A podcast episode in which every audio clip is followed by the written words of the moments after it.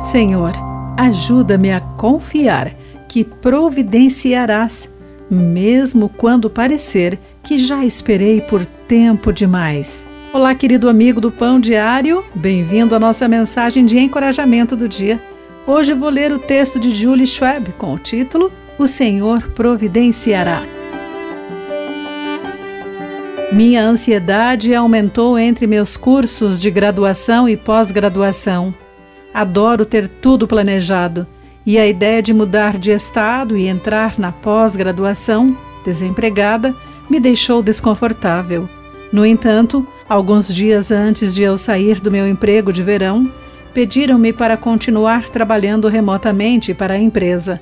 Aceitei e tive paz, pois Deus estava cuidando de mim. Deus providenciou, mas foi em seu tempo, não no meu. Abraão passou por uma situação muito mais difícil com seu filho Isaque. Ele foi convidado a levar seu filho e sacrificá-lo em uma montanha. Sem hesitar, Abraão obedeceu e levou Isaque até o local designado. Essa jornada de três dias deu a Abraão tempo suficiente para mudar de ideia mas isso não aconteceu. Quando Isaac questionou seu pai, Abraão respondeu: Deus providenciará o cordeiro para o holocausto.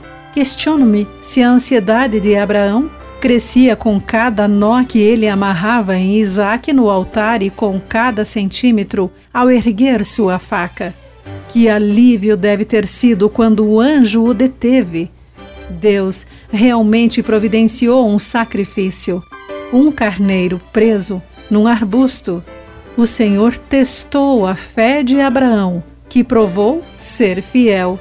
E na hora certa, no último segundo, Deus providenciou o livramento. Querido amigo, qual resposta para a oração tem demorado a chegar? Qual resposta de Deus veio no momento exato da sua necessidade? Reflita sobre isso. Eu sou Clarice Fogassi e essa foi a nossa mensagem do dia.